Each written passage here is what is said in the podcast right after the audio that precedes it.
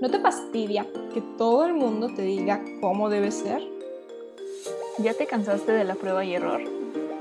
¿No estás harta de sentirte insatisfecha? ¿Nunca has querido ser el mundo para una persona? Yo soy Camila. Y yo soy Mara. Y juntas somos las Samaritanas.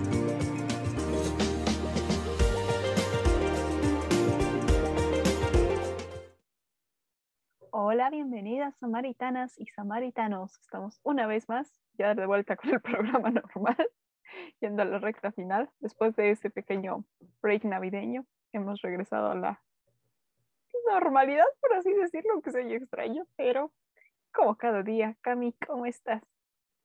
Estoy pues agradecida, eso siempre lo estoy, estoy agradecida con Dios por mi vida, por mi familia y por este episodio también. Creo que es algo de lo que se tiene que hablar. Pero antes de ir a eso, ¿tú cómo estás? Bien, este, ahorita son de esos temas que me tienen entre la espada y la pared, este y un poquito más el de la semana que entra, pero así muy interesante. Yo, yo, yo sigo insistiendo, yo venía a jugar, yo venía a ver, a echarles porras, y el señor dijo, no hombre, juegas, entrale. Tú, 37, fuera de la banca. Exactamente, yo sí yo venía a ver. Exactamente creo que algo esta temporada, esta primera temporada que ya está a punto de finalizar, el episodio de la próxima semana ya va a ser el último y van a ver cómo pues, si vamos a coronar bien bonito esta temporada, pero no quiero hacer spoilers.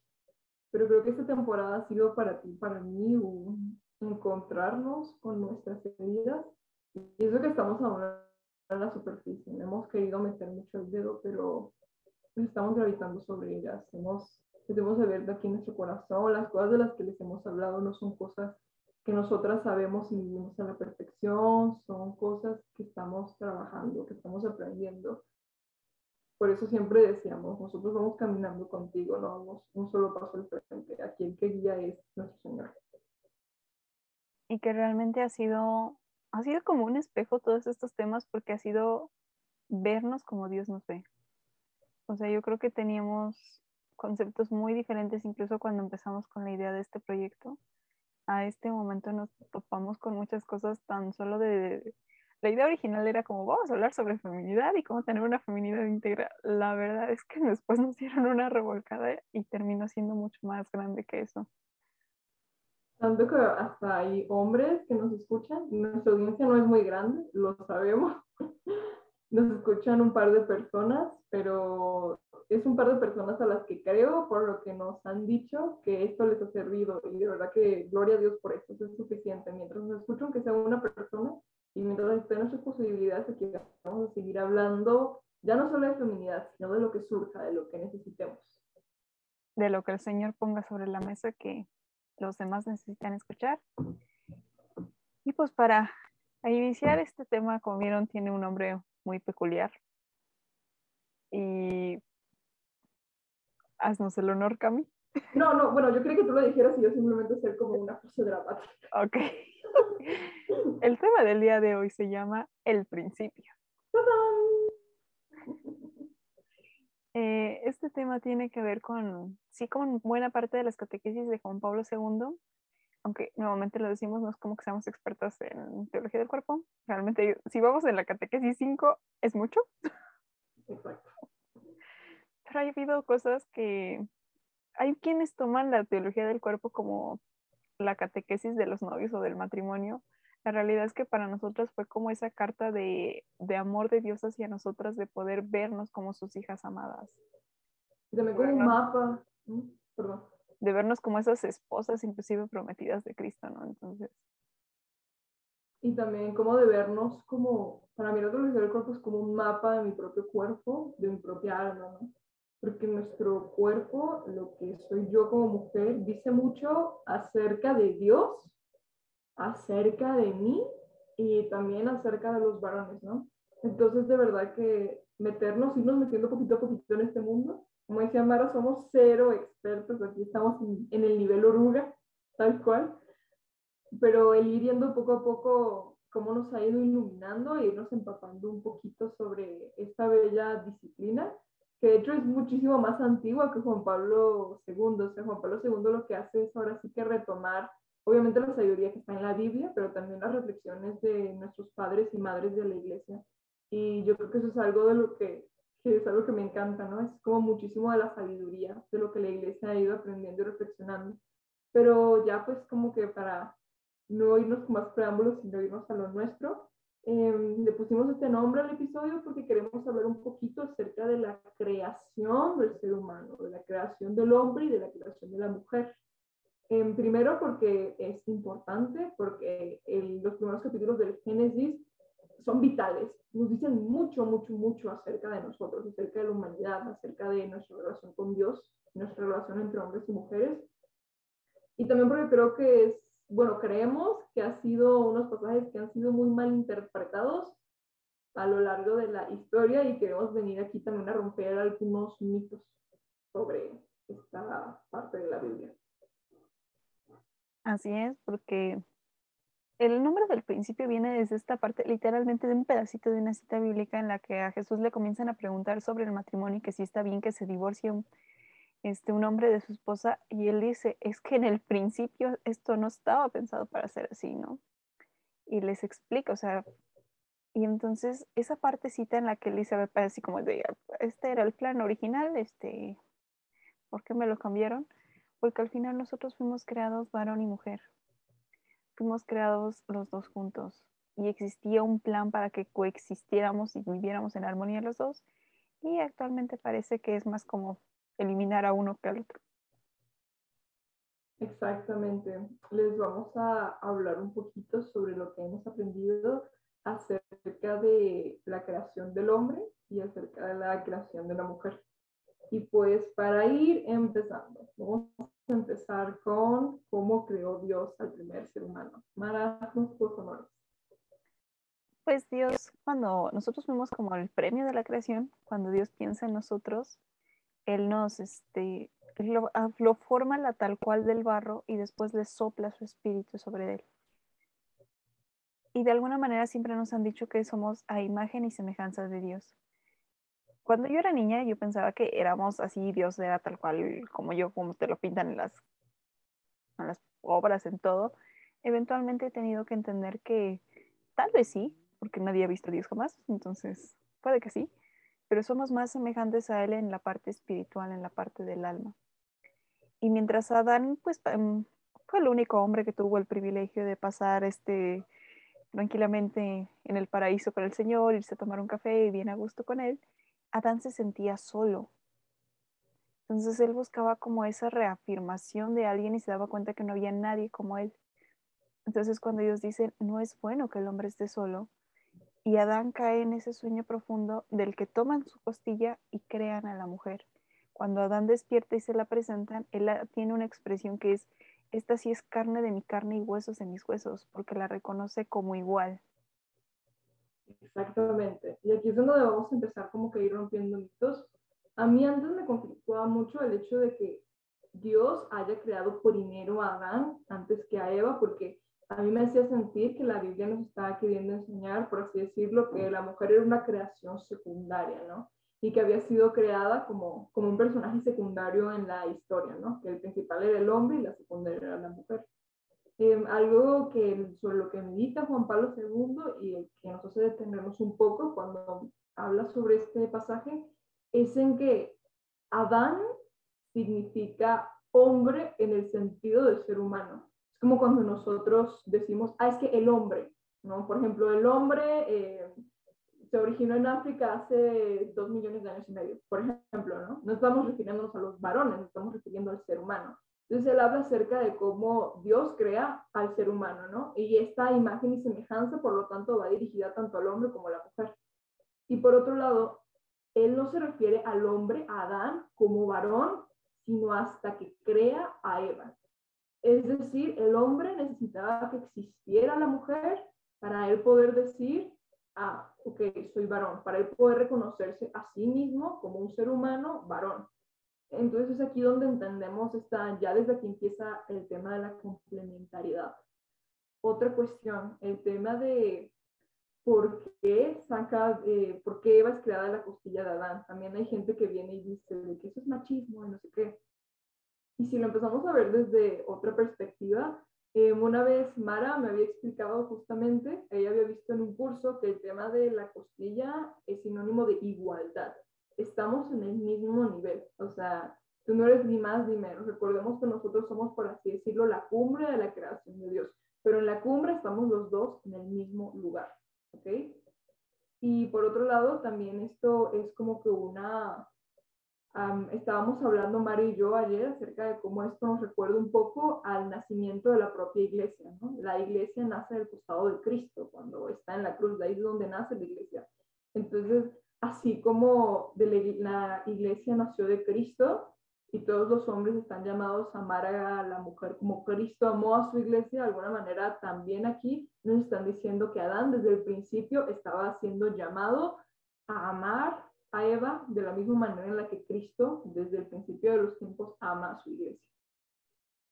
Y que de alguna manera al reconocerse los, los dos como iguales existía esta parte en la que eran un equipo, una de las cosas que me explicaban también, yo tomé un microcurso de teología del cuerpo con vida plena en Jesús, era que fue como si Dios se dividiera en dos. Hay cualidades que tiene el hombre y hay cualidades que tenemos la mujer. Y no es que uno sea más que el otro, sino por eso somos complementarios. Y cuando yo escuchaba eso, a mí me hacía sinónimo de que dije, por ejemplo, el cerebro humano sabemos que tiene dos hemisferios, el hemisferio derecho y el hemisferio izquierdo. El hemisferio izquierdo se genera más de la lógica, la parte estructurada, el derecho es un poquito más libre, eh, por así decirlo. Pero al final los dos forman un cerebro. Entonces, así somos nosotros. El hombre y la mujer tenemos cualidades completamente diferentes, pero al final somos esa imagen y semejanza de Dios. Exactamente. Y también en algún momento, María y yo leímos un libro que se llama Cautivante de Johnny Stacy Eldridge deberían de leerlo. Cautivante es el libro para mujeres y el libro para hombres se llama Salvaje, de Salvaje de Corazón. Exactamente, Salvaje de Corazón. Y lo que explicaban estos autores es que Dios imprimió en la mujer la imagen del Dios de la belleza. ¿A qué nos referimos con esto? Dios Padre, tenemos Padre, Hijo y Espíritu Santo, ¿no? Evidentemente Jesús es varón, no hay que darle muchas vueltas. Tiene fisionomía de, de varón, tiene alma de varón, porque recordemos que es verdadero Dios y verdadero hombre, ¿no? Y como ser humano nació, vino al mundo como varón. Sin embargo, Dios Padre, si bien nos referimos a Él como Padre, Juan Pablo II en su encíclica de Mujeres Dignitatem, Él especifica que Dios no es precisamente ni hombre ni mujer, tampoco es que sea mitad hombre ni mitad mujer, sino que tiene las cualidades de los dos. Él engloba todo lo que es el ser humano, tanto lo femenino como lo masculino, ¿no? Entonces nos referimos, si bien nos referimos a él con un lenguaje masculino por ese tema de la paternidad, pues realmente Dios Padre no es ni hombre ni mujer, básicamente porque no tiene cuerpo. Cristo sí tiene cuerpo, por eso es que él sí es varón, pero Dios Padre no tiene cuerpo. Y de hecho en la Biblia, en el Antiguo Testamento, hay partes en las que se refieren a Dios como una madre, como la madre del pueblo de Israel, no solamente como el padre. Y entonces, justamente lo que manejan aquí en este libro es que Dios imprimió, por así decirlo, ciertas cualidades en la mujer, cualidades que nosotros hoy en día llamamos cualidades femeninas, ¿no? Hablaba ese tema de la, por ejemplo, en la mujer es muy evidente, a mí algo que me sorprende de nuestros cuerpos de las mujeres es que toda nuestra fisiología está hecha, gira en torno a la concepción la forma de nuestro cuerpo, eh, nuestro ciclo menstrual, ¿no? hasta nuestro estado de ánimo gira en torno a la fisiología. ¿Y qué nos dice esto acerca de nosotros? Nos habla acerca de este deber que tenemos nosotros como resguardadoras de la vida. Y no solamente la vida biológica, porque ya hemos hablado que no todas las mujeres están llamadas a ser madres biológicas, sino también como custodiadoras de la vida espiritual, de la vida espiritual de otros hombres, de otras mujeres, ¿no? Entonces, verlo en ese sentido. Somos este, esta parte de Dios que acoge, que abraza, que ama, esta parte de Dios también que, que te deslumbra. Cuando ves un atardecer y dices, wow, qué bello atardecer. Ah, bueno, pues Dios puso esas cualidades de Él, las puso en la mujer. Es por eso que Adán cuando ve a Eva se asombra, dice, wow, esta realmente es carne de mi carne y hueso de mis huesos. Y que comience esa parte de complementariedad y que se quite esa soledad. Otra de las cosas que tenemos que entender es que aun cuando Adán tenía la, pues digámoslo, el privilegio de estar ahí caminando con Dios en el mismo paraíso, Adán se sentía solo, porque sabía que no había alguien más como él. Cuando él ve a Eva, reconoce que ya no está solo. Y de alguna manera esa soledad que la denomina Juan Pablo II como una soledad originaria, la seguimos teniendo todos nosotros. Hablamos siempre del pecado original, pero nunca hablamos de esta parte. Y es por eso que tenemos ese gran deseo. En el caso de Cautivante, los describen que es la parte del deseo de la mujer de ser custodiada. En el caso del hombre es la batalla que desea ganar. Entonces, pero existe ese deseo de ser visto, de ser reconocido por el otro. Si bien Dios es el único capaz de llenar los deseos de tu corazón, no puedes vivir solo, necesitas de la otra parte para poder coexistir. Por eso necesitamos la comunidad y por eso en algún momento inclusive se, se instituyó el matrimonio. Exactamente, y es precioso esto que habla Mara de la complementariedad, porque la complementariedad no solamente, si tiene como que su parte cumbre entre la complementariedad de varón y mujer, pero es muy bonito como incluso entre mujeres y entre hombres, no, si se complementan, ¿no? Eh, por ejemplo, hay veces en las que yo necesito, pues en las que yo necesito desahogarme y yo no voy a ir con ninguno de mis amigos varones, por más que los quiera mucho, voy a ir con Mara, por ejemplo, voy a ir con mi mamá. ¿Por qué? Porque está esta parte de la sensibilidad, esta parte de que siento que me van a entender mejor, o sea, van a entender mejor ese lado. Y en cambio, en el varón es una relación un poquito distinta. Así como Dios imprimió en la mujer esta imagen del Dios de la belleza, el Dios de la vida, el Dios de, que acoge, que protege, el Dios sensible, pues en el hombre imprimió, dicen Johnny Stacy Eldridge, la imagen del Dios guerrero. ¿Y quién es este Dios guerrero? Pues este Dios guerrero es Cristo, ¿no? Este que es capaz de, de caminar todo el trecho del Calvario con la cruz apuesta, apuesta por amor a su amada, que es la iglesia, es decir, que es toda la humanidad. De alguna manera los hombres, cuando se dejan guiar por Dios para llevar al máximo su potencial, cuando llegan a vivir una vida santa en plenitud, se vuelven esta imagen del Dios del guerrero, de este Dios que protege, de este Dios que usa su fuerza, que usa su inteligencia para proteger y para amar y no simplemente para, para hacer cosas malas, ¿no? Justamente por eso el machismo es una imagen distorsionada de la masculinidad, ¿no? Estos hombres que golpean, estos hombres que son impotentes, estos hombres que hacen estas cosas, es una, es una están utilizando su fuerza de una forma distorsionada, de una forma que no tiene nada que ver para cuál Dios la creó. Y aquí otro punto que tenemos que tomar en cuenta es la famosa caída, el famoso pecado original. Es un pecado que se los, nos hemos aventado la bolita por siglos entre uno y el otro. Y la realidad es que la, tenemos la culpa los dos. Por así que tanto peca el que agarra la vaca como el que le agarra la pata. Y está esa parte en la que de alguna manera, sí, a Eva llegó primero la serpiente y le dijo, es que si comes del fruto vas a ser como Dios. Y Eva fue con su esposo y le dijo, oye, come. Adán tenía poder de decisión de haber dicho no. Y sin embargo, él no lo hizo. Entonces aquí cayeron, cayeron los dos. Y vemos esa concupiscencia que después de que comen del fruto, es que la mujer que me diste me, me, dijo, es que la serpiente me dijo, y ya la serpiente no tuvo a quien aventarle la bolita, sino. Exactamente, y es esta cuestión de cómo, a mí me sorprende cómo hoy en día todavía se sigue diciendo, que la gran culpable del pecado fue Eva. Y es como decir, no, a ver, justamente parte de lo que manejan estos dos autores, que son cristianos, pero también otros autores católicos como San Garda de Bingen, es el tema de cómo Adán, como decía Mara, tenía voluntad para haberle dicho a su esposa no. Y es más, si lo llevamos más al extremo, él tenía la voluntad de haber protegido a su esposa, porque ¿dónde estaba Adán mientras la serpiente estaba tentando a Eva? Pues estaba al lado de ella, o sea, estaba con ella. La Biblia nos lo dice, ella, o sea, se volvió y allí estaba Adán, o sea, Adán, Adán vio todo el show. Adán vio a la perfección cómo la serpiente seducía a Eva y cómo Eva flaqueó y se dejó seducir por la serpiente y no hizo nada, no hizo nada para evitar que su esposa pecara. Y obviamente también no le vamos a echar toda la culpa a Adán. Eva también tenía, Eva también tenía su voluntad y también ella tuvo que haberse enfrentado a las consecuencias de su decisión. Y parte de lo que manejan estos autores tiene que ver con cómo, sí, los dos pecaron en igual medida, pero pecaron de formas distintas. Y justamente esto es importante, ¿por qué? Porque esto nos va a llevar a algunas de las heridas más profundas que se encuentran en el corazón de la mujer y en el corazón del hombre. Eva pecó de desconfianza. ¿Por qué? Porque la serpiente le dijo, es que Dios, ya ve, no quiere que tú comas de este fruto, porque sabe que cuando comas de él serás tan sabia como él. Entonces ella tenía la sensación de que Dios le estaba ocultando algo. Si hubiera confiado en Dios, hubiera sabido, si Dios me dijo que no tenía que tomarlo aquí, pues yo voy a decidir amarlo.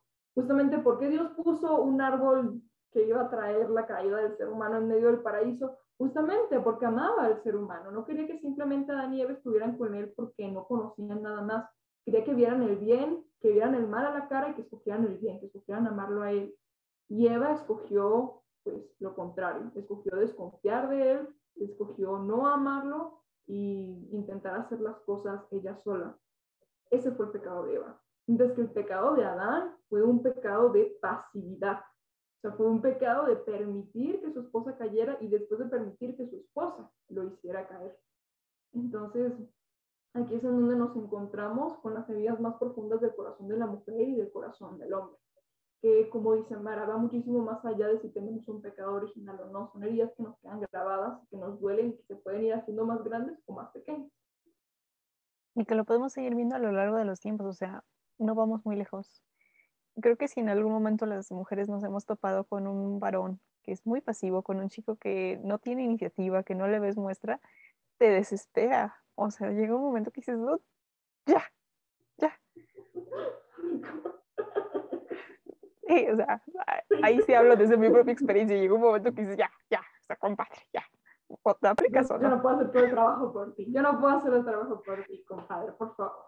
Un poco de tu parte. Este, y del otro lado, o sea, también nos hemos encontrado con chicos que pueden intentar acercarse, pero somos nosotras las que no abrimos la puerta. O sea, y se quedan ahí, pueden quedarse y nosotros no les abrimos porque es como, pues no, esta falta de, eh, es donde está el, el, pecado de la mujer, ¿no? En esta parte de no tener miedo de soltar el control. Está, a mí me cuesta muchísimo soltar el control y confiar en la gente. Nada más en mi casa me cuesta mucho permitir que mis papás o mi hermana hagan cosas por mí. Como, no, no, lo quiero hacer yo. Yo lo quiero hacer. Es un pecado de desconfianza. Yo culpable, yo no dejo ni siquiera que se acerquen a la puerta, entonces. Exactamente. Y por otro lado, esto nos puede llevar como que a los, nos hace tanto en el hombre como en la mujer, te puede llevar a dos extremos. En la mujer, por ejemplo, puedes ir al extremo de volverte, intentar volverte un caparazón, de no confiar en nadie, o puedes irte hasta, o sea, y de ser así una, una dura, una piedra, una, nadie se me acerque, o puedes llegar hasta el otro extremo de permitir, justamente por esta falta de seguridad, por esta falta de afirmación, por esta falta de... Por ese anhelo de ser custodiada, al costo que sea exactamente puedes permitir, terminar permitiendo que te hagan cosas horribles y que te hagan cosas malas. Y en el lado del hombre también puede estar en estos dos extremos, puede estar en el extremo ultra mega pasivo o puede en su intento por superar la pasividad irse a un extremo agresivo, ¿no? Por eso es algo de lo que pueden llegar a caer algunos hombres. Y no nos tenemos que ir muchísimo a los golpes, ¿no? Porque, o sea, porque no necesariamente es así. Dice estos hombres, por ejemplo, estos hombres que son muy insistentes, ¿no? Y que son muy que en vez de que te manden un hola normal, es un hola, ¿cómo estás? ¿Me cuentas tu día Págale. Hola, hola, hola, hola, hola, hola. Dos años después, hola, hola, hola. Es, es aterrador, es, no amigos, no hagan eso, por favor. O sea, está bien, qué bueno que seas activo y que tengas iniciativa, de verdad. Qué bueno, qué bueno. Pero uno también. Eh, comprende que del otro lado existe la herida de desconfianza, entonces, modera. Exactamente, tienes que tener cuidado, ¿no? Creo que ahí nos toca a los dos aprender ese equilibrio porque al final son heridas originarias, son heridas que a lo mejor nosotros no estuvimos allí, nosotros no comimos el fruto, no sabemos si era manzana o no era manzana, pero tenemos las heridas. Y somos responsables de esa herida para que termine, para trabajarla, para ayudar a trabajar con esa santidad. Y tan lo sabía Dios que fue como, ok, ya se lastimaron, ¿y ahora qué hacemos? Que por eso vino Jesús a redimirnos. Es por eso que, nuevamente, empezó como que toda la historia en esta parte de, ok, un varón, tenemos a María y luego tenemos a la iglesia, que al final del día la describen en muchas partes de la Biblia como esta novia preciosa a la que Cristo desposó.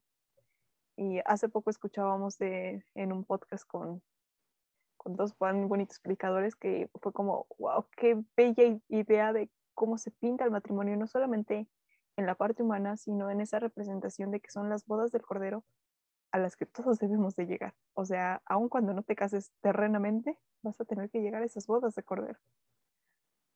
Exactamente. En, una de las cartas de Pablo, Mara, ¿te acuerdas cuál era? No me acuerdo. Probablemente Corintios, porque es la más romántica, pero no, no, no, no meto las manos del fuego, no estoy muy segura. Exactamente, yo tampoco estoy muy segura, ¿no? Pero es esa cita en la que Pablo le dice, mujeres, sométanse a sus maridos. Un versículo en que todo el mundo, ¡ah, ¿por qué? ¿Por qué? Iglesia machista, ¿qué pasó ahí? ¿Por qué someternos? No, no, no. Espérense, espérense, espérense. Lean un poquito más, unos centímetros más, unas palabras más. Pablo le dice, mujeres, sométanse a sus maridos. Maridos, amen a sus esposos como Cristo amó a su iglesia. Ok, ahora, para desglosar esto un poquito más, Mara, ¿qué significa someter? ¿Qué significa la palabra someter? Someter significa aceptar o amar en totalidad a alguien o a algo. Y también vamos a ver qué significa confiar. ¿Sabes? O sea, decir, está bien, pongo mi vida y la vida de mis hijos la pongo en tus manos. Confío en ti confío en ti, en tu juicio, en tu criterio. Esto no significa que le vayas a dejar todas las decisiones a tu marido, evidentemente no, son un equipo. Pero es esta parte de ceder un poco, de confiar. Y después Pablo les dice a los hombres, hombres, ustedes tienen que amar a sus esposas como Cristo amó a su iglesia. Y es aquí donde venía la parte de estos predicadores que decían en este podcast, a ver, mujer, si, tú, si la persona con la que estás, si tu novio, tu pareja, tu esposo, esperemos que no sea esposo, la persona, exacto, la persona con la que estás no te está amando como Cristo amó su iglesia, es decir, no se está sacrificando, no lo está dando todo, no está poniendo a ti en primer lugar, no está aceptando recibir los trancazos que haya, que haya que recibir para hacer funcionar tu relación y por hacerte feliz a ti. Si no lo está haciendo, pues tú no tienes por qué someterte en ese lugar, tú no tienes nada que hacer ahí. Y viceversa para los hombres. Tú no tienes por qué amar, amar a alguien como, amar a una mujer como Cristo amó a su iglesia si esta mujer no se está sometiendo, si esta mujer no está cediendo un poco de sí misma por amor a ti, por amor a la relación que están construyendo. Y en lo personal, o sea, ya conocía el versículo, inclusive me acuerdo mucho del chiste de Martín Valverde que él lo escuchó cuando se iba a casar, y dice, o sea, hombres, o sea, yo, amen a sus mujeres, o sea, ella, como Cristo amó a su iglesia, o sea, me había crucificado. Dice. La verdad es que para mí se quedó en ese bonito chiste y se acabó. Hasta hace un año que comencé a escuchar precisamente a Bubu García y fue de quien se lo escuché, de decir, es que nosotros tenemos que amarlas como Cristo amó a su iglesia. Y de hecho hasta fue cuando busqué hasta qué significa someter y dije, si me lo pongo de ese lado, dice, yo tengo la parte fácil. O sea, yo nada más te tengo que ser paciente, no mentirte, no engañarte, este, no ser celosa, no. Toda la, la cita de Corintios es hacer mi esfuerzo por cumplirla, pero del otro lado es como tú entregas su vida. O sea, si va a recibir ella una bala, tú te pones para recibirla. O sea. Tiene una muy alta, es una vara muy alta. Y es pensar en cómo este, en este versículo se está redimiendo el pecado, tanto el pecado de Adán como el pecado de Eva. El pecado de Adán de no haber tenido la voluntad y la fuerza suficiente de haber protegido a Eva de la serpiente, también la fuerza suficiente de haber protegido su propia alma, de él también haber ido a comer del fruto. Y también el pecado de Eva de no haber confiado, de haber tenido miedo, de haber preferido de haber preferido caer en la tentación, de haber preferido escuchar al malvado en lugar de simplemente quedarse un poquito en Dios. Y aquí es en donde vamos hacia las figuras redimidas de Adán y de Eva, que son Jesús y María.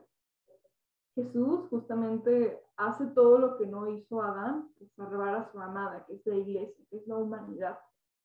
Mientras que María hizo todo lo que no hizo Eva, que fue permitir que el Señor la cubriera con su sombra y la protegiera. María no sabía lo que se estaba enfrentando, no sabía lo que le iba a caer encima cuando después así, cuando aceptó cuando dijo que ella quería que la voluntad de Dios sucediera en su vida. Recordemos esto, yo lo digo muchas veces. El ángel no le dijo, no te preocupes, yo voy a hablar con José, todavía vas a tener esposo, no te van a pedrear, tranquila, no vas a ser madre soltera, yo me voy a encargar. Vas a tener te donde tener a tu casa". bebé, este, todo. Exactamente. El niño no se te va a desaparecer cuando tenga 12 años. Exactamente, el ángel no le promete nada de eso a María, todo eso fue llegando poco a poco, ¿no? José llegó después, o sea, con José habló después. La verdad es que yo, si hubiese sido María, me hubiera sentido mucho más tranquila me hubieran dicho, no te preocupes, yo ahorita hablo con tu esposo, yo ahorita hablo con tus papás, ahorita hago que te den permiso. Y no lo hizo, o sea, María estaba completamente a ciegas. En parte también es por eso que en esta cita del Evangelio de Lucas, de la Anunciación, dice, el poder del Altísimo te cubrirá con su sombra.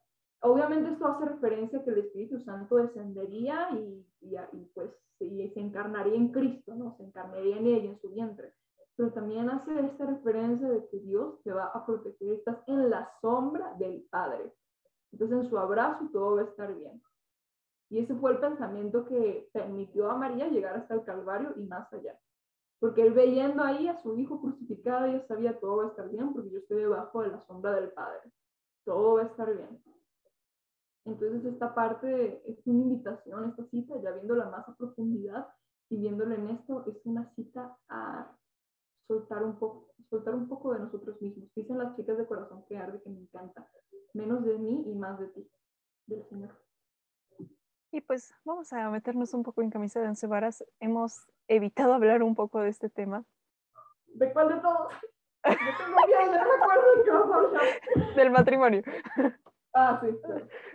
Del matrimonio y el noviazgo. O sea, cuando hablamos inclusive de la vocación de la mujer, siempre buscamos hablar de la parte de la virginidad consagrada, de la parte de la maternidad espiritual, de nunca meternos a esta parte de camisa de once varas, de decir, es que es complejo. O sea, yo soy del team de los jóvenes y estoy tratando de sanar estas heridas para ver si realmente estoy tomando las decisiones por mi vocación o por mis heridas, de decir, no, yo no me quiero casar, porque la vara es muy alta. O sea, ya viéndolo así, aunque yo digo, nosotras mujeres tenemos la parte más sencilla, la realidad es que esta parte de darle tu vida a alguien, para que tú seas paciente, para que de, de, dejarte ser vulnerable para que tú eh, puedas ser custodiada, porque también es como, yo me lo imagino como teniendo un guardaespaldas. Y no sé si alguna vez se acuerdan de esta escena de Mini Espías, del Mini Espías 2, cuando está la hija del presidente en medio de todos los guardaespaldas y bailando. Algo así me imagino que es lo que él debe de hacer, ¿no? Y obviamente él no lo puede hacer si yo no bajo las manos, si yo no cedo. Y aún así, aunque es la parte más sencilla, yo darle vida de esa manera, la otra persona tiene una vara altísima, ¿no? Yo le decía a Cami cuando estábamos orando por este tema, yo volteé a ver con Dios y le dije, o sea, yo comprendo que tengo la parte más sencilla y aún así me da miedo. Exactamente igual, ese es un miedo que compartimos Mara y yo. Yo, por ejemplo, yo soy la loca de los bebés. O sea, yo tengo una amiga que me dice, ay, es que luego se me alborota el útero. Digo, ay, amiga, yo me la paso por el útero alborotado. Yo veo un bebé y es como, ay, yo quiero uno, ¿no? Es como, veo un niño, yo quiero uno. Es más, veo a mis alumnos, yo soy maestra y tengo, mis alumnos son adolescentes de 12, 14 años y los veo y es como, ay, también quiero lo de él también, ¿por qué no? La Para llevar. Exactamente. A mí esa parte no me da miedo. Quizás por esto mismo de que crecí con primos pequeños, de que soy maestra, así como que me pones a un niño y me dices, críalo, y pues le echo ganas y lo crío, está bien.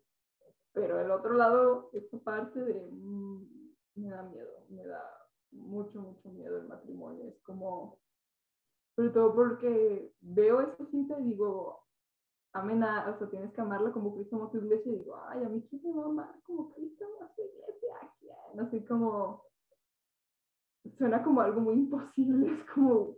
Suena muy utópico. Wow, muy utópico, exactamente. Justamente hoy estaba, empecé a leer el libro de Sensatez y Sentimientos de Jane Austen. No debía haber hecho eso, lo sé, luego me Mala idea, mala idea. Y uno de los personajes, Marion, después vamos a hablar de este libro porque tenemos mucho que decir, pero ya para la siguiente temporada.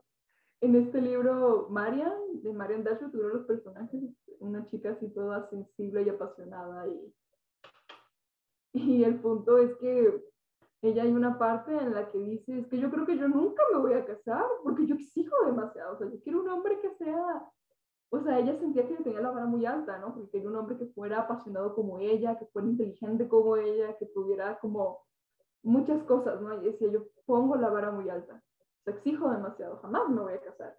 Y yo me identifiqué mucho, si esa parte de tú, yo exijo demasiado, ¿no? ¿Por qué? Porque yo no exijo a alguien que em, esta parte de la sensibilidad y la inteligencia está bien, puedo hacerlo a un lado, ¿no? Yo lo que exijo es esto, lo que se me prometió aquí, lo que me prometió Cristo a través de la boca de Pablo, que es alguien que me ame como Cristo amó a su iglesia. Y por momentos, una y por momentos he llegado a pensar, exijo demasiado, estoy exigiéndole mucho al mundo de hoy.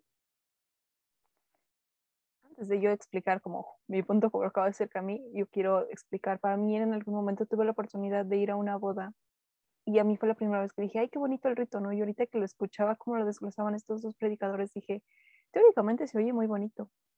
A esta boda me tocó ver, es la única boda en la que yo he visto ese rito y luego supe que sí se puede hacer, en la que se llevan las dos velas del bautismo y se prende una sola, en simbolismo de que ya no son dos, es uno solo. Y esa vela se tiene que prender para que oren los dos como esposos, tomando esta cita de Tobías de yo no estoy tomando esta esposa por mis pasiones, sino que levántate y ora conmigo. Entonces, en mi, yo de 14 años en ese momento sí fue como, ¡ay, qué bonito! Y de ahí podemos ver el, significado del lazo, de las arras, de los votos que me invitaron hace poco a una boda cristiana y yo escuchaba sus votos eh, porque ellos tienen la libertad de poder hacerlos. Y yo dije, wow, qué padre. O sea, entiendo que tenemos una liturgia muy preciosa. A lo mejor no lo cambiaría para la liturgia, pero sí a lo mejor para la dinámica o que ellos mismos en su luna de miel se lo dijeran, ¿no? Una de las cosas, no me acuerdo quién lo dijo, si el chico o la chica, que decía, te prometo no lastimarte a propósito. Y eso se me hizo así como, porque estoy reconociendo esa humanidad de que yo no te voy a lastimar, ¿no? Esa parte de que son cónyuges porque llevan el mismo yugo, van en igualdad. Eh, el que el chico usa un traje porque está renunciando a sí mismo, ¿no? Y me encantaba porque me dio mucha risa que lo dijeran estos predicadores de decir, es que el chico va como cualquiera o cualquier otro de la boda, ¿no? Y la chica no, la chica va engalanada, va vestida, va arreglada, va peinada, es un vestido que literalmente no va a volver a usar. Yo con miles y miles de pesos, por decir poco, y nunca lo va a volver a utilizar. Y el hombre va pues, con cualquier smoking renovado. Entonces, ahí como que esa parte en la que los varones inclusive, no, para mí era, yo estoy leyendo Santa Teresa de Ávila, yo soy el, lado opuesto de Cami, y hay una parte donde Santa Teresa dice, es que el matrimonio es una esclavitud. Y así como, ah, tú y yo podemos ser muy buenas amigas.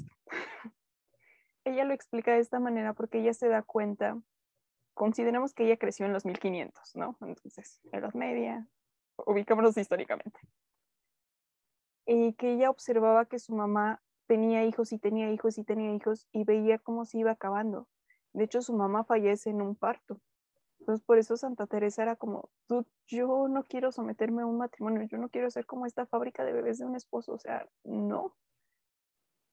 Y fue como, yo por eso dije, o sea, sí me identifico en esa parte con ella, pero también fue como entendiendo que hemos tergiversado las cosas. O sea, lo mismo Jesús lo dijo, en el principio no era así.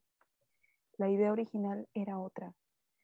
Entonces, esa idea de que el hombre tenía que hacer las cosas para que de alguna manera la mujer brillara, la mujer se viera, y tu mujer tenías que hacerlo para cogerlo, para recibirlo, para reconocer el don de su vida y que en algún momento dejamos de hacerlo. Exactamente, y es como volver, como dice Mara, volver al principio de hacer lo que yo pueda por intentar ver lo que yo mujer, hacer lo que pueda por ver en mi Adán lo que, lo que Eva vio en su Adán en el principio, ¿no? Hacer mi esfuerzo por intentar ver debajo y poder ver a la verdadera persona, quitando sus defectos, quitando sus cosas que seguramente va a tener. Y también yo hacer mi esfuerzo por tampoco ponerle trabas a la otra persona para que me vea tal cual soy. Santa Hildegarda de Bingen, una de las doctoras de nuestra iglesia en el siglo XII, escribía, tuvo, ella, era, ella tenía visiones, ella tuvo una visión, bueno, varias visiones acerca de la creación, y en una de estas ella veía cómo, cómo se vieron Adán y Eva. cómo se dieron a Adán y Eva, ¿no? También a la luz de las escrituras. Cuando Adán vio a Eva y exclamó, es que esta es carne de mi carne y hueso de mis huesos, se sintió afirmado en el sentido de que dijo, número uno, esto es como yo, que era lo que explicaba mal al principio, pero no solo es como yo, ella es la que va a generar mi descendencia, vio en Eva todo este, este poder y esta facultad para crear y para traer hijos al mundo, ¿no? Y él se sintió maravillado por esto, se sintió maravillado porque vio en ella el poder creador y la belleza de Dios. Entonces esto fue, ella lo describe como un espejo refractario que lo lleva a ver a Eva, lo lleva a ver a su descendencia y luego lo lleva a voltear al cielo a ver a Dios, ¿no? Él al ver a Eva pudo ver la gloria y el poder de Dios, básicamente. Y cuando Eva vio a Adán, dice Hildegarda que ella directamente pudo ver a Dios. Pudo ver a este Dios que iba, a este Dios que la protege, este Dios que la ama, este Dios que la cuida. Recordemos, o sea, niñas, niñas preciosas, o sea, tienen un padre en el cielo que los cuida y que los ama y que son la luz de sus ojos para ella. Y cualquier padre, cualquier padre mínimamente decente haría lo que fuera por proteger a su hija y a su pequeña, ¿no? Pues imagínense tú poder ver en tu Adán a alguien que, que sea capaz de hacer exactamente lo mismo por ti, que tenga este impulso de poder cuidarte, de protegerte, de amarte, ¿no? Por eso es que dice que ella, a Eva vio a Adán y lo que hizo fue a Dios. Yo lo que lo veo, ella lo que hizo fue ver a Cristo, ¿no? Recordemos, Cristo existe desde el principio de los tiempos. Ella fue capaz de ver a este Cristo, a este esposo, a este príncipe azul perfecto, con el que todas soñamos. Y aquí viene esa parte de, hace poco escuchaba a un sacerdote en una renovación de votos en un domingo normal que dijo, para que ese matrimonio dé testimonio para tantos jóvenes que no se quieren casar, ¿no? Y en algún momento mi mamá fue como, tú, y fue como, yo tengo el problema de, sí, yo no lo niego, yo, yo llevo con esa cantaleta desde que tenía 16 años. Eh, en algún momento medio se arregló, luego lo desarreglaron, entonces estamos intentando rearreglarlo. eh, yo tengo el problema con esta parte de, de ser custodiada, del ser vista, del ser vista cautivante porque yo tengo una figura masculina fragmentada en mi concepto. No estoy acostumbrada a ver a un hombre que se da por su esposa. No estoy acostumbrada a un hombre que renuncia por las cosas por su familia. No estoy acostumbrada a ese tipo de detalles.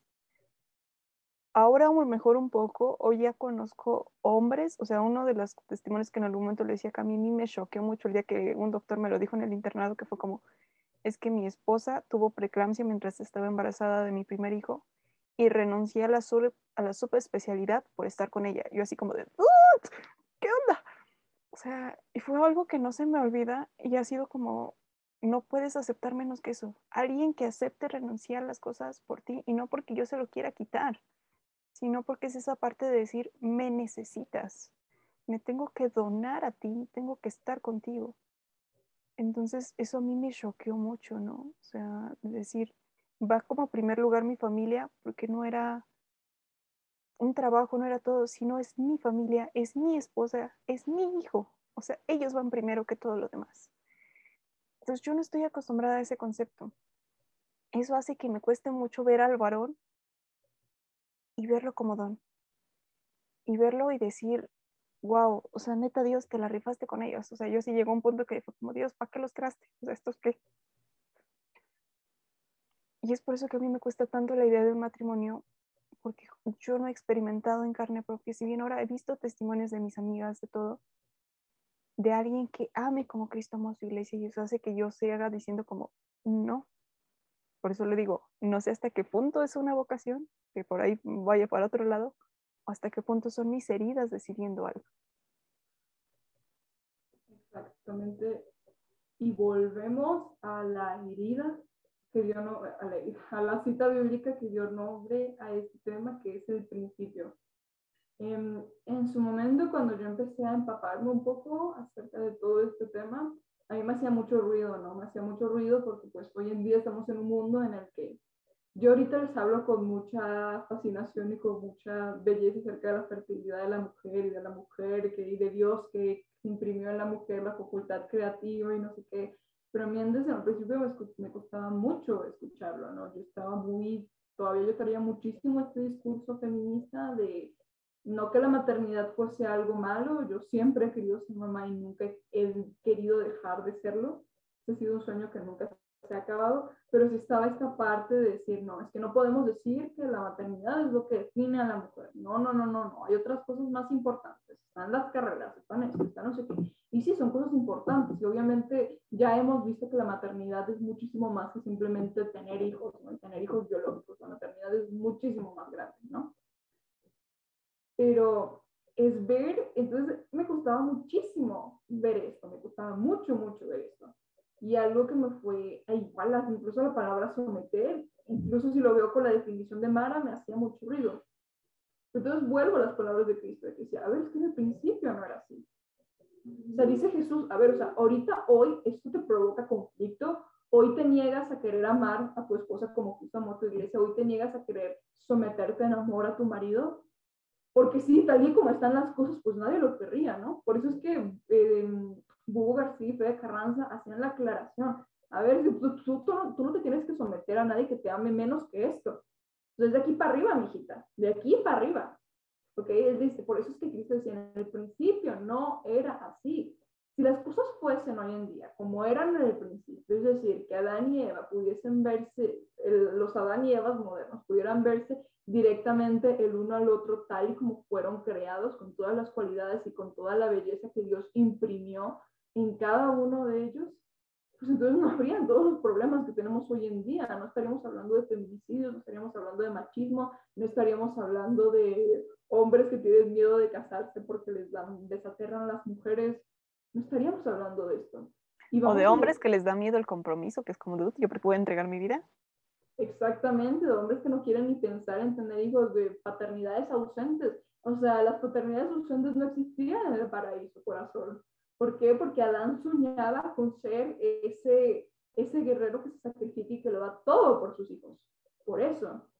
Y asimismo, Eva no tenía problema en la palabra sometimiento y en amar el sometimiento en totalidad a Adán, porque sabía que Adán la iba a procurar, porque sabía que Adán iba a querer siempre lo mejor para ella y para sus hijos. Obviamente, si estás con una pareja que no, que no quiere lo mejor para ti, para tus hijos, que le da prioridad a otras cosas, que le da prioridad a otras personas, pues evidentemente la palabra sometimiento te va a hacer ruido. Y tienes toda la razón, corazón, porque lo que tú quieres, lo que tu corazón anhela, es alguien que te ame como Cristo amó su iglesia. Y vamos a irnos muchísimo más allá de esto. Ahorita hemos estado hablando muchísimo acerca de la relación hombre-mujer como matrimonio, pero esta aplica para todo tipo de relación entre varones y mujeres. Si bien esta parte es una vocación, es también este punto en el que nosotros tenemos que aprender a, purificar nuestras intenciones y limpiar la mirada. Yo personalmente, yo lo he dicho, o sea, si a mí me hubiera tocado el discurso feminista que hoy en día está cuando yo tenía 15, 16 años, sin duda yo andaría ahí, sin pensarlo dos veces. ¿Qué es lo que me detiene? Que en algún momento tuve un amigo que la fungió de padre espiritual y eso me frena un poco. Y en segundo lugar, el haber escuchado de boca de Bubu García, de Fede Carranza, de Wilpe Fernández, me hizo ver al varón y decir, a ver, no es que yo esté sufriendo. Realmente tú nunca has tenido la posibilidad de explotarte y dar tu potencial. Si bien existe este discurso de decir, no, es que la mujer siempre ha sido oprimida y todo, dije, sí, y con Cami, que es historiadora y que me luego platicamos, fue como darme cuenta de decir, yo tuve la posibilidad, mujer, de poder ir a la escuela, de poder empezar a votar, de poder hacer cosas y de empezar a explotar un potencial y de probar y de saber qué quiero. El varón no. El varón siempre ha sido sometido a que tiene que o funcionar como cajero automático o solamente tiene que custodiar su casa o que tiene que casarse o ser sacerdote. Que no puede llorar. Muy importante, que no puede llorar. Que no puede llorar, que no puede explotar sus emociones. Dije, él nunca ha tenido esa posibilidad de explotar su potencial y de saber de qué es capaz. Y ahí fue cuando yo le bajé dos mil rayitas a mi temperamento y a decir, ok, entender que los hombres están heridos, que el machismo antes de dañarme a mi mujer los daña a ellos. Y eso me hizo también reconocerlos y muchas de las veces cuando se me acercan, sea familia, sea alguien externo, me tengo que repetir eso, es un don mara, es un don mara, es un don mara. Porque tiendo mucho a rechazarlos, o sea, a decir, no te me acerques. Exactamente. Es, como decía Mara, empezar a limpiar nuestra mirada. Christian West, se llama así, ¿verdad? Christian West. Christopher West. Christopher West. Uno de los más importantes, este, no sé si llamarlo teólogo del cuerpo, pero un, experto en teología del cuerpo, de los más importantes. Yo creo que es el más respetado y resonado en los Estados Unidos, que él explicaba acerca de cómo él antes eh, Adán y Eva se veían como si tuviese una bola de papel, se veían la, el papel completo. Por el pecado original, el papel se hace bola. Entonces lo que yo estoy viendo es una bola. Entonces cuando yo hoy en día, cuando veo a un hombre, sea mi papá, sea mi hermano, sea un amigo, sea una pareja, sea el señor de la esquina, yo lo que estoy viendo es la versión arrugada, ¿no? Entonces la invitación de hoy con esto purificar la mirada es hacer un poquito por irlo aplanando, por irlo abriendo, por ir aprendiendo a ver a las personas en su totalidad, amarlos con todo y sus heridas. Yo sí algo he aprendido y tenido que entender es que a la gente se ama con todo y sus heridas. Obviamente hay límites, ¿no? límites evidentes en el sentido de que ya les hemos dicho, un hombre machista es un hombre herido, no por eso vas a dejar que tu novio te golpee. Obviamente no, son límites razonables, razonables. Y que ninguna relación es un apostolado. O sea, las banderas rojas no es para que le juegues al misionero. Exactamente, las red flags son reales, exactamente, ¿no? No somos centros de rehabilitación. También esto es soberbio, o sea, hay una canción que me gusta mucho que se llama eh, Wonderwall, que dice, because maybe you're gonna be the one that saves me. Y es muy gracioso que quizás tú seas la persona que me salve, porque esa canción me gusta mucho, toda la canción me encanta, me fascina, la escucho y me encanta la letra, excepto ese, ese verso, porque digo, mm, mm, nobody's gonna save me, a mí nadie me va a salvar, a mí me salvó Cristo, ¿ok? Para empezar, o sea, quien me va a amar, va a amar a una persona que está, que va a llevar un camino recorrido en el tema de mi, de mi salvación. No es una persona perfecta, sigo siendo una persona con heridas y con defectos, pero por lo menos, como decía en los votos, si lastimo, voy a hacer lo posible porque no es intencionalmente. Te caigan mis coletazos, no te voy a mandar un huracán. Y creo que aquí me recordó mucho ese, me gustó mucho un diálogo de la serie de Gambito de Dama donde la protagonista está en el hoyo y está una de sus amigas y le dice ella, no, pues gracias por venir a, salvarme. Y le dice ella, yo no vengo a salvarte, o sea, no soy tu ángel de la guarda, ni siquiera puedo salvarme a mí misma. O sea, estoy aquí para acompañarte. Porque lo, es lo que hacen los amigos y es lo que yo esperaría que tú hicieras por mí, ¿no es verdad?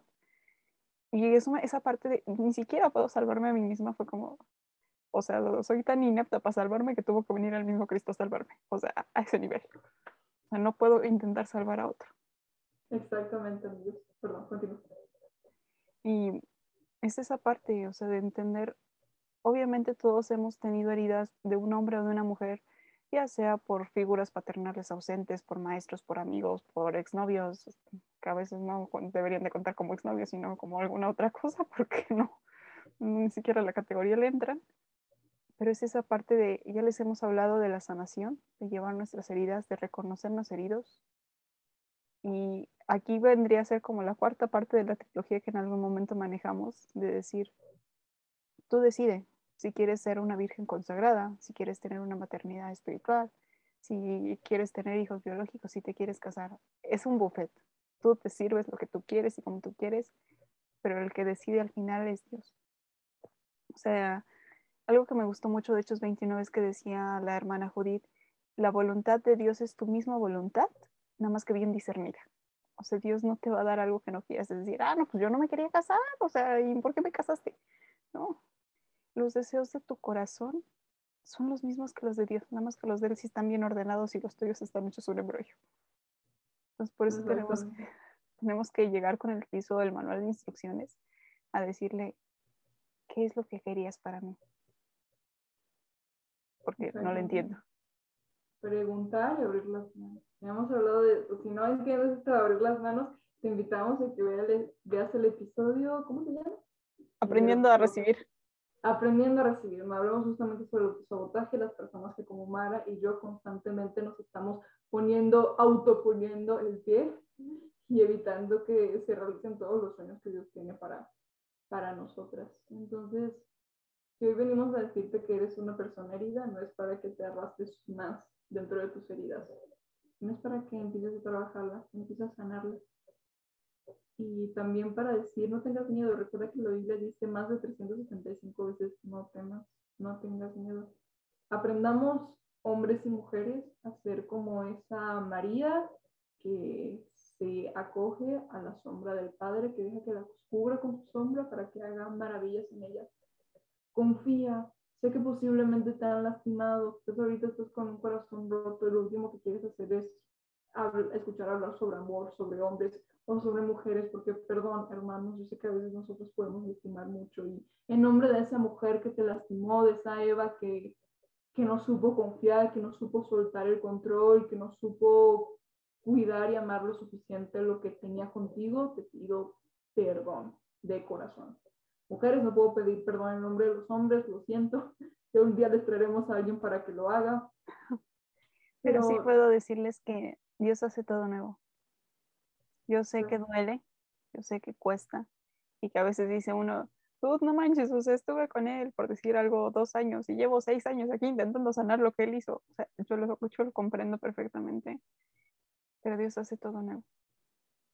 O sea, y ten la certeza que justamente eres la niña de sus ojos, Él te custodia y Él va a buscar hacer todo nuevo. Y también le va a jalar las orejas a, aquel hermano tuyo, no te preocupes. O sea, también va a ser como, ¿qué le hiciste? O sea, a ver. Exactamente. No olviden, cuando Caín mató a Abel, le dijo, ¿dónde está tu hermano? Su sangre me clama desde la tierra. Él preguntó dónde estaba. Él va a preguntar dónde estás tú. Y también va a preguntar, te va a preguntar por las personas que tú lastimaste. Eso también, no te vas a salvar. Sí, al final, digo, todos nos hemos preguntado cómo va a ser el famoso juicio cuando llegamos al cielo. Digo, la ventaja es que tenemos, conocemos al abogado, entonces por ahí nos puede servir un poco. Por ahí yo alguna vez le escuchaba que la pregunta que nos van a hacer es, ¿amaste? ¿Verdaderamente amaste a tus hermanos? Y esa es la, por lo que a veces me cuesta, ¿no? Y digo, en algún momento tuve que pasar de este lado de decir, es tu culpa, a tomar responsabilidad, a decir, ok, tú viniste y me vomitaste encima, pero es mi responsabilidad quitarme esa ropa, ponerme una nueva y no, no ir sobre otra persona. Exactamente. Y yo agregaré lo que dijo Mara, Dios te va a preguntar, ¿amaste? ¿Cuánto amaste? Pero también te va a preguntar si fuiste feliz. ¿Ok? Si fuiste feliz. No en las últimas horas, no en tu último momento, en general tuviste una vida feliz. Eh, haz lo que esté en tus manos para ser feliz no te voy a decir echarle ganas.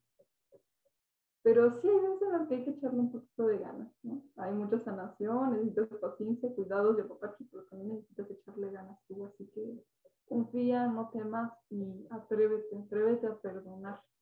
Atrévete tu mujer a ser custodiada y aprende tu hombre a dejarte cautivar. Así ya no ser pasivo. Exactamente, aprende también a poner de tu parte, por favor no podemos hacerlo todo nosotros. Y para finalizar, pues queremos invitarlas a hacer un ejercicio dentro de este, este discernimiento. Como lo hemos dicho, a las dos nos encanta la música, los libros, las películas y nos podemos, como Dios sabe que nos gustan las analogías, muchas veces nos hablo por ahí así como, mijita, por aquí. Y al final del día las dos estamos en ese discernimiento. No sabemos si en algún momento alguna termine de consagrada o termine casada. No sabemos qué rollo. estamos en ese proceso. Pero en esta parte que nos gusta la música fue como, si tuvieras que dedicarle una canción a un chico ya como pareja, que represente lo que tú sientes reconociéndolo como don, ¿cuál sería? Y de la misma manera de, o sea, Jesús así como el novio perfecto que él sí lo es, él no te rompe, bueno, y si te rompe, este, te vuelve a hacer de nuevo, ¿cuál le dedicarías? Y embellezamos ya. ¿A yo? ¿Puedo empezar yo? Ah, ok, está bien. Yo de, eres la otra persona en esta sala, entonces. Ok, claro, sí, por supuesto. Sí, la niña que está allá no participa. um, yo creo, he estado pensando mucho en qué canción le dedicaría a mi futuro esposo en caso de que me casara. Una decisión muy difícil porque me gustan las canciones de amor y también las de desamor. Pero me encantaría dedicarle dos la que te dije ayer, que es la de Never Worn White, de Katy Perry. Es una canción hermosa y es la que ella le dedica a Orlando Bloom cuando anuncia el nacimiento de la pequeña Daisy. Y también le dedicaría la canción de I See the Light de Enredados, de Veo en ti la luz, pero perdón, me gusta más la versión en inglés, entonces sería la de I See the Light. Por esta parte, ¿no? Como tú dices, de ver a la otra persona como un don, como luz, como alguien que viene a iluminar tu cielo, a hacerlo un poquito más alegre, más bonito. Y la canción que le dedicaría a Jesús sería mi canción favorita en el mundo, que es Everything I Do, I Do It For You de Brian Adams.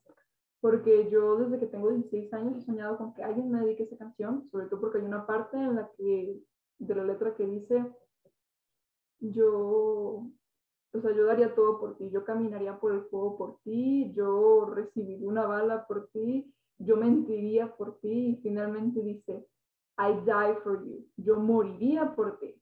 Y fue recientemente que me cayó el tema de que dices, tú no necesitas que nadie muera por ti, porque ya alguien lo hizo.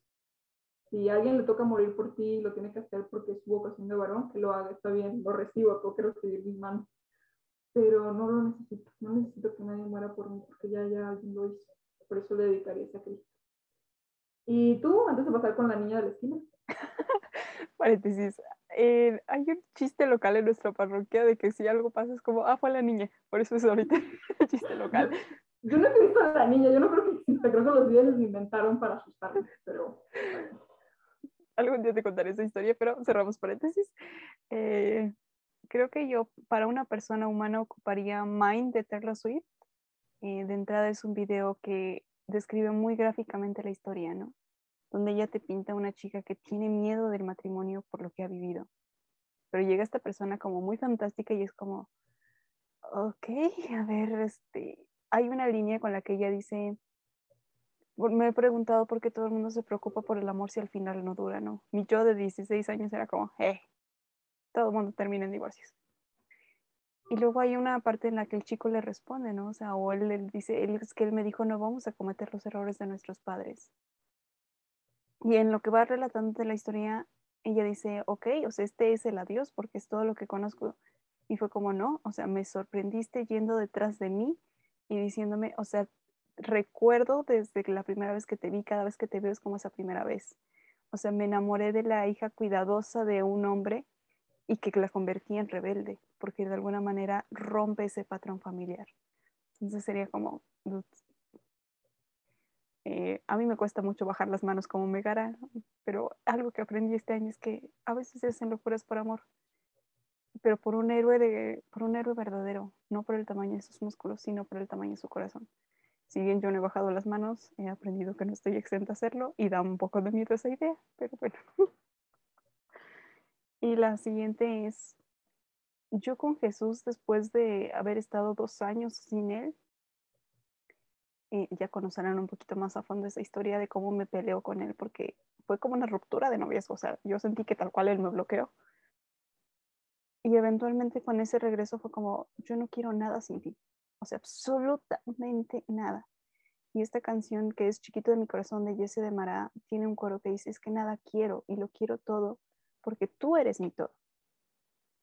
Entonces esa parte que con Dios, lo que sea, si Él no viene en el paquete, no quiero nada. Exactamente. Y si a ti te nace compartirnos qué canción le dedicarías a tu amor humano y qué canción le dedicarías a tu amor divino, adelante, te leemos en dos guion bajos samaritanas. Hay otra tarea, ya antes de irnos, eh, ve Tic Tic Boom. No tiene nada que ver con el tema, pero yo la estoy viendo, la acabo de poner pausa, voy a la mitad y me está encantando, estoy encantada con esa película, no tiene nada que ver con el tema, no vas a aprender o quizás sí, es para que pases un buen rato. Está muy bueno. Vela. Porque no solamente recomendamos cosas para tu formación espiritual, sino para mí para tu entretenimiento. Así es, aquí tienes de todo. Así que recomiéndanos a tus amigos porque son chidas. y pues nos vemos la semana que entra. No se lo pierdan. Eso va a estar una locura. Así que. Así es, tenemos una súper, dos súper sorpresas. ¿Okay? Sorpresas, si nos están escuchando, las queremos mucho. Adiós. We love you. Bye.